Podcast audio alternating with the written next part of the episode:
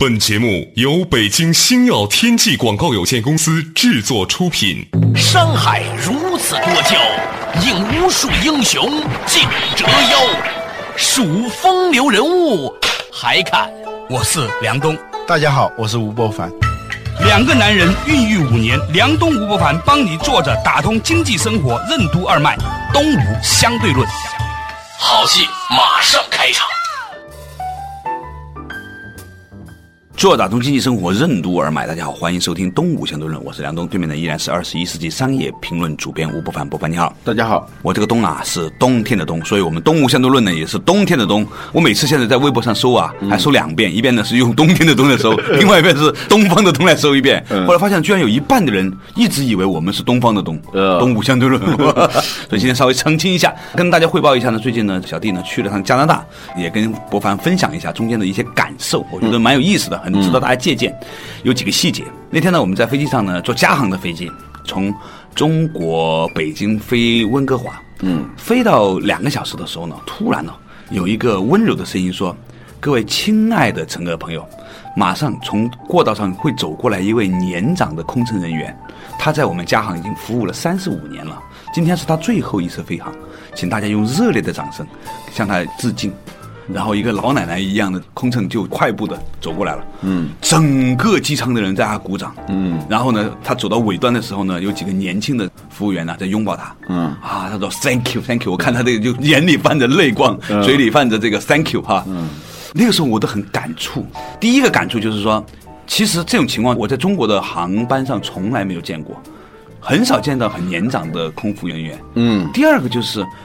这肯定是他们自发的，这个机舱服务人员自发做的这样的一件事情。嗯，那么一个飞机共同飞的时候呢，它就变成不是职业的关系，嗯，大家变成了亲情。嗯，它是一个家庭那种感觉，嗯，一个 team 哈。嗯嗯，我觉得这种状况其实特别好。你知道，我们人生在世，其实跟同事在一起的时间远比跟父母在一起的时间多。嗯，不仅是做家行，做美联航也是这样。嗯，总能看到一些比较年长的这些空姐啊，空嫂。空嫂那都是空姨啊啊！我们中国现在能见到一些空嫂了，是吧？过去一说全是空姐哎，全是空姐。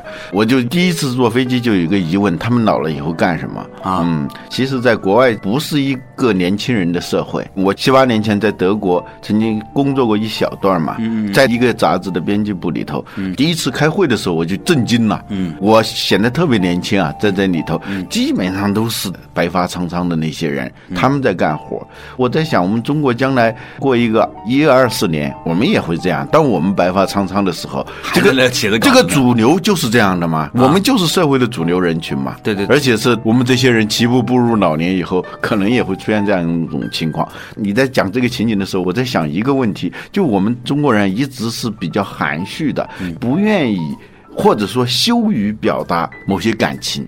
对，不仅是在家里头，而是在外头，都这样。都是这样，甚至是很多亲人之间，有时候见面招呼都不打的，觉得我们已经是亲人了嘛，我们很好的朋友。但是在西方，他特别强调这个东西，强调这个礼仪。是我有一回看到一对法国夫妇，也是五六十岁了，他们见面以后马上拥抱啊、接吻啊。刚开始觉得一点不适应，后来想觉得非常好。这样就是，比如说孩子跟父母之间，比如父亲一回来，母亲一回来，小孩上去就拥。拥抱，非常敢于、乐于表达自己的那种感受，是非常好的。其实我们内心每个人都在渴望这种表达，但是呢。我们中国人这种含蓄的，死于死于表达内心的这种感受，对，真的觉得有羞耻感哈。对，就是说，比如说长大了以后，女儿勾着父亲的手走路啊，嗯，这在一些大城市里头还能够看到，以前那是很忌讳的嘛。对呀，人与人之间是就是伦常哈，叫那种规则，有点近似于军事化的这种规则也不对。那军事化他也是要强调这种礼仪的东西，举手礼啊，什么注目礼啊，就我们中国的这种。文化里头啊，也许古代不是这样。我觉得我们很大的缺失的一环，就是特别羞于、不屑于去表达这种感受。实际上是无形当中使得我们人际关系当中就变得比较干涉。缺少了功利这种润滑剂，这种环境你还这也幸福感也无从得来对了。，这是一个存量，你是可以放大为一种幸福的增量的。但是我们很少有这样表达的，而且往往本来是越亲近的人，越羞于表达这种东西。对，在人际关系当中，比如说父亲跟儿子之间。最容易形成这种对立，母亲跟女儿之间也形成这种对立。传统社会里头，它是要用一些礼仪来化解这种对立。如果是没有这种礼仪的规范的话，这种对立会越来越明显。就是一言以蔽之，就是亲密接触啊，物理上或者生理上的亲密接触，对于心理上的融洽和心理上的幸福感是非常重要的。对我们以前讲到过那个未触性啊，就是说人与人之间这种未触性是很可怕的。对就人与人之间总是你怕你接触我，我接触你，不管这种接触是授受不亲对，是身体的还是这种。精神的呃精神的这样一种状态的话，它很容易形成就日常的冷场和僵化。对，嗯，所以在第一个细节就是我感受到很有趣哈，嗯，第二个细节呢，就是我到了温哥华之后呢，我看了很多房子啊，有个地产经纪，因为我想要了解一个地方呢，你最好呢就是去看房，嗯，没有新楼盘，都是那些人的家里面，然后他们拿出来卖，是吧？嗯嗯。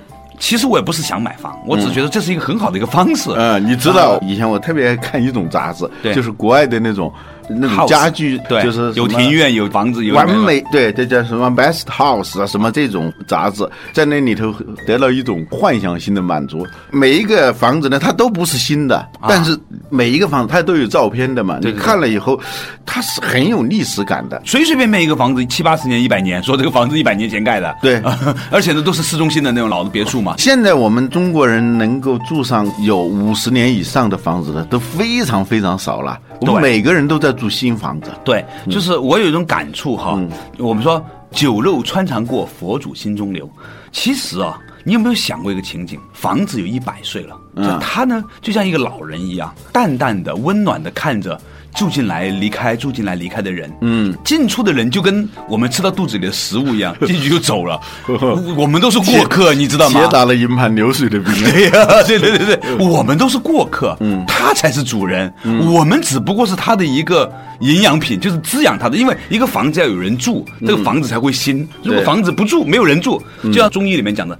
神不守舍，你要是那个神不在你的身体里面的话呢，这个身体马上就没有生命力了。嗯房子也是一样的，它必须要有人住。嗯所以现在很多中国的老房子就是把它封存起来，很快就完蛋了。你反而是把它变成博物馆，把它变成咖啡馆，甚至让人去住呢，这个房子越来越新。嗯，这种住老房子的感觉啊，好多年前我看龙应台的一篇文章，他讲的是他在德国经历过的一个场景吧。嗯，他认识一个老人，嗯，在他们家的那个花园里头散步，然后说我就在这个房间里头出生的，啊我爷爷也是在那个房间里头出生的。我的儿子，我的孙子，小时候我在哪儿玩，最爱在这个花园里什么角落里头玩。现在我的孙子也是特别爱玩这个地方。由于有这样一个共同的空间啊，他们这种归属感会非常强。对，这让我想起了一个故事，有一棵树，嗯啊，有个小男孩，这棵树很爱他嘛，说你可以把我的果实拿去，你把叶子拿去，你可以把我的身体裁去做个什么东西，你可以在我身上荡秋千。到最后，这个小男孩长大了之后，回到来只剩下一个树墩了。这个老树墩跟他说：“我什么也没有了，但是我还有一个树墩，你可以坐在我的树墩上休息一下。”这是一个寓言故事。这个故事我每次讲给我儿子听的时候，其实我自己都饱含热泪。好了，稍事休息一下，马上继续回来。东吴相对论。为什么多数西方人特别敢于、乐于表达自己的情感，而很多中国人则羞于、耻于表达对至亲好友的爱意？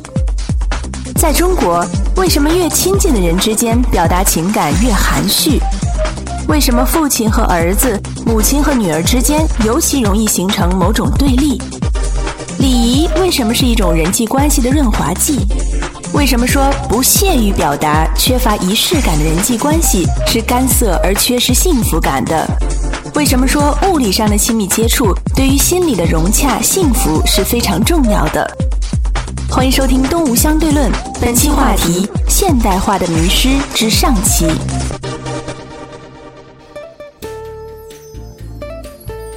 刚才那个饱含热泪稍微有点快是吧？是作者打通经济生活任督二脉。大家好，欢迎继续回来到东吴相对论。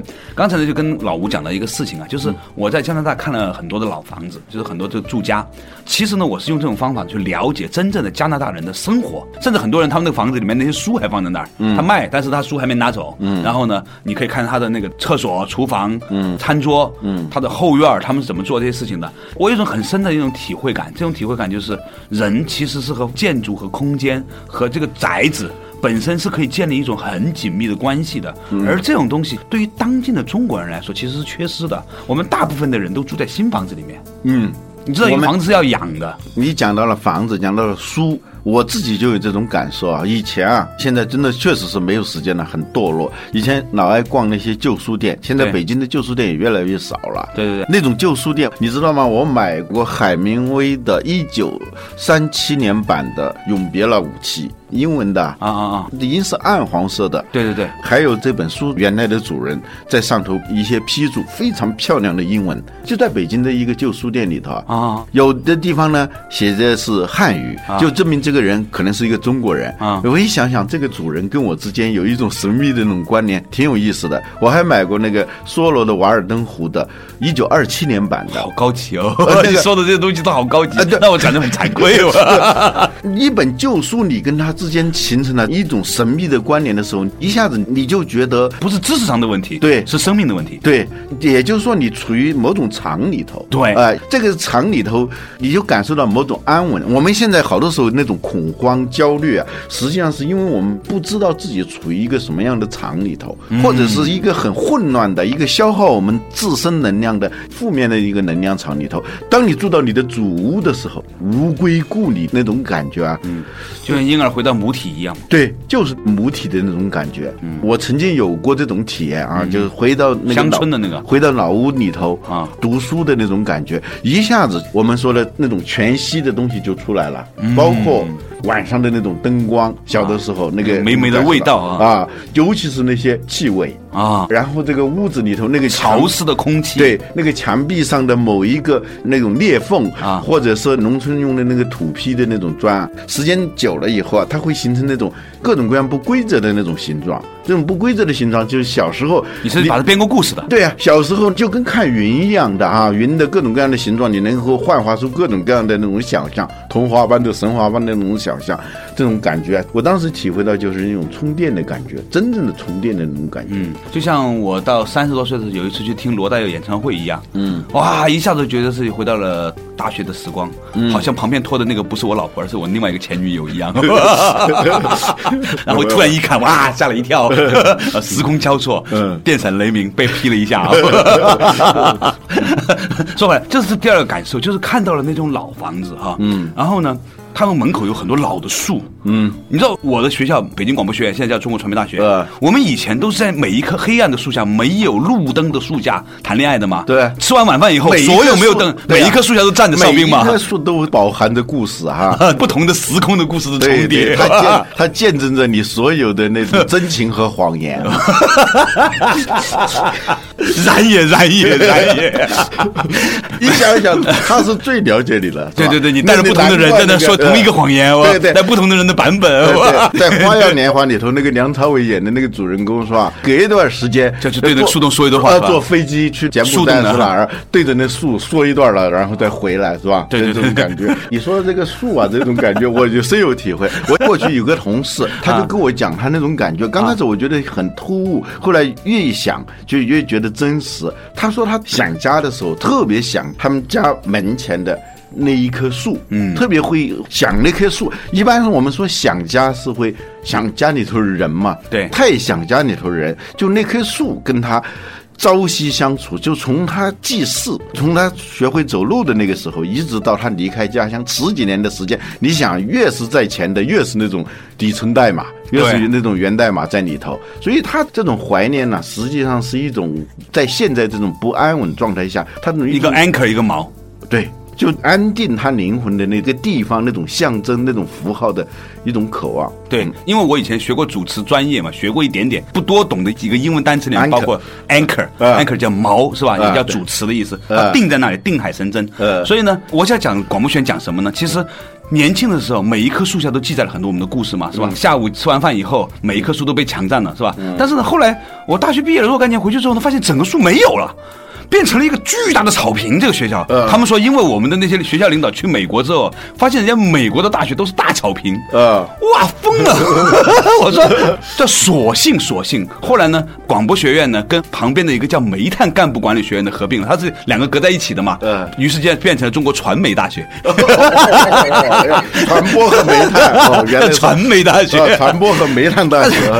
但是煤炭干部管理学院的那些树呢没砍掉，嗯。所以呢，现在我们必须平掉我们的青春呐、嗯都是到隔壁的煤炭干部管理学院去凭吊的，嗯都不在广播学院去，对，很奇怪。我回到煤炭干部管理学院的时候，你才能想起那些年什么什么什么。啊我们被追的女孩，被我们追的女孩啊嗯，这是第二个感受。第三个呢，就是我在加拿大的时候呢，在街上做了一个随机的测试。呃我在街上看，比如说大的 SUV，嗯。好的跑车，嗯。比如说 X 六、Porsche 这样的车哈嗯，我发现呢，十个车里面有九个是华人的样子，一看就就是中国人。对啊，有时候偶尔飘来的声音还听得出是东北口音。对的，也不一定是东北的，反正就是华人，嗯对吧？十个大型 SUV 好的车里面有九个是华人，嗯。其中有六个一看长得就像原配的样子，呃三十岁到五十岁的一个女子，呃。后面坐着一个小孩儿。呃。你可以想象她的故事，呃。老公可能是在国内的某一个官员或者是某一个商人，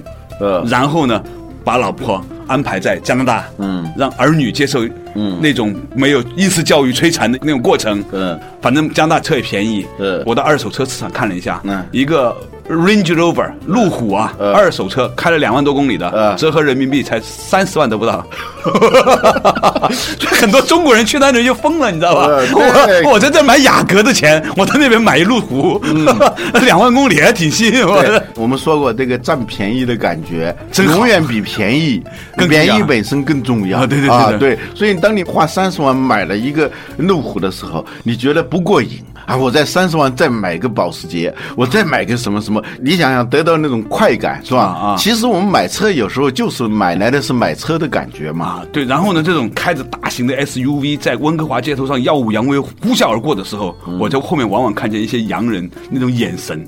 其实那些人可能很有钱，可能人家这几十年前就开这种车了，对。那现在都改开特别小的那种对。Mini Cooper 啊，或者特别小的那种韩国车啊，嗯啊德国车啊，小的 Q 一这种车，嗯但是我觉得这个事情其实很能够说明一些问题。啊，它反映出了一个民族的这种未富先骄，跑到另外一个地方的那种感受。哎呀，我觉得很惭愧。稍事休息，马上继续回来。东吴相对论，为什么说建筑具有某种看不见的能量场，可以和人建立某种紧密的精神联系？祖屋为什么总会令人产生一种类似于婴儿回到母体的强烈的归属感？为什么发达国家的富人要住最好的房子，开最普通的车？为什么说房子是承载自己生活和锚定自己灵魂的东西？新兴市场国家的人为什么喜欢住新建的豪宅，而不是古老的好房子？为什么说人要为自己生活，而不是把生活表演给别人看？欢迎继续收听《东吴相对论》，本期话题：现代化的迷失之上期。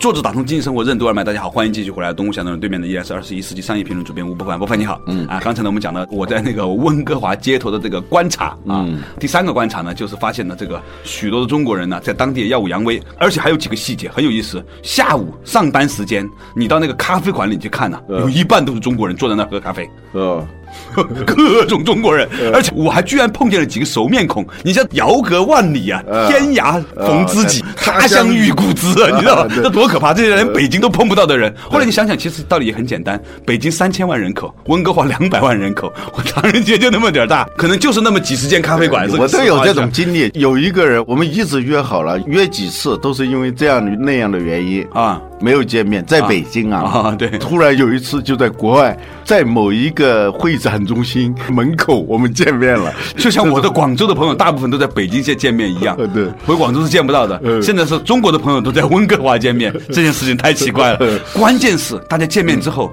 还没有那种惊喜若狂的拥抱，嗯。是觉得好像很正常。对，这就是我们刚才说的，中国人是羞于不屑于去表达这些东西的啊。对你刚才说那个车那个事儿，跟前面的联系起来，前面你不是讲到那个老房子吗？对对对这两件事情是有联系的。对就国外的富人吧，都有一个像口头禅似的一个信条，嗯，要住最好的房子，嗯，要开最普通的车。对车纯粹就是一个工具，对因为车报废期是很短的，对在国外更短了。新车一下地报废百分之四十。对，在国外那种报废更短，像我们中国有时候也一开十五10年啊，对，还继续在开。国外它是报废那个时间是很短的，所以呢，他不会花很多钱去买一辆跟他相处很快用完了就扔的一个东西。对反而呢是这个房子，他要跟他朝夕，因为人家那个房子是可以继承的，可以传下来、传世的。对啊。你要知道，对。这是差别，啊不是那我们七十年产权的吗？对我们这种所谓新兴市场的人啊，嗯。往往是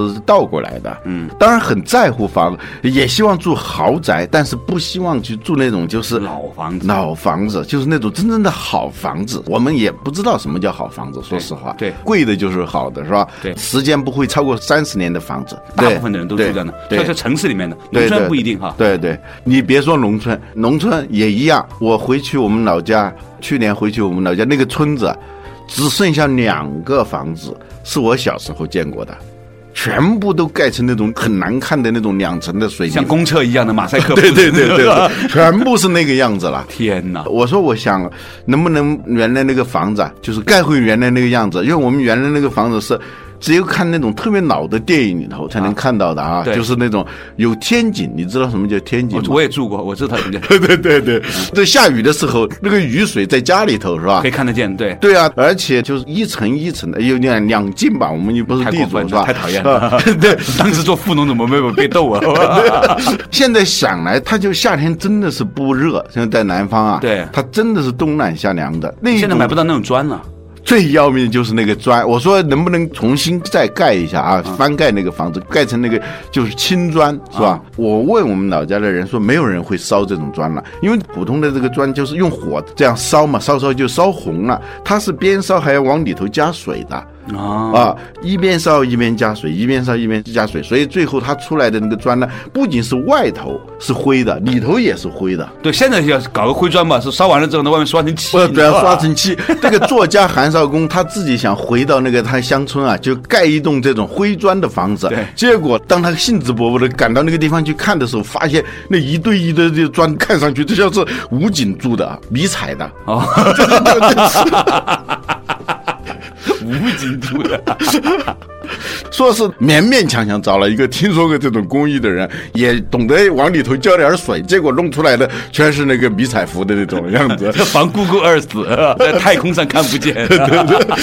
我们老说我们历史悠久，文明古国。对，你去加拿大，甚至去美国，这种历史很短的这种国家你，还能看见一一两百年的东西。对呀 在北京街上你能看到五十年前的东西都不容易了。这真的很难呐、我们刚到北京的时候看到的很多东西，现在都没有了嘛。对回到老家也是那个样子。我在一九九三年在中国传媒大学读书的时候，在门口的梆子井那条路上，嗯。还看见有一个人马车，这个马车是可以走到赛特的。哦，在赛特门口都有马车，都拖着一筐苹果，你也想想得多传神呢嗯，是。吧？就是走到赛特的嘛，特嘛嗯。所以呢，就是我觉得这样的话题呢，就是说我们对于什么东西是价值，车你是可以把它开出来向陌生人炫耀的东西，嗯，房子你只是留给自己生活和灵魂的东西。有一本书啊，叫《为自己的人》，弗洛姆写的。他提倡的人格是为自己的人。我第一次看到这个书的时候，我说这个书好反动啊，怎么提倡为自己的人呢？对对对，后来看了才知道，就是其实他讲的意思就是要为自己活着，而不是为别人活着。这个为别人是什么？不是表演给人看。我们现在的生活方式带有很大、很强的、很明显的那种表演性、标榜性，始终把自己想象成一个。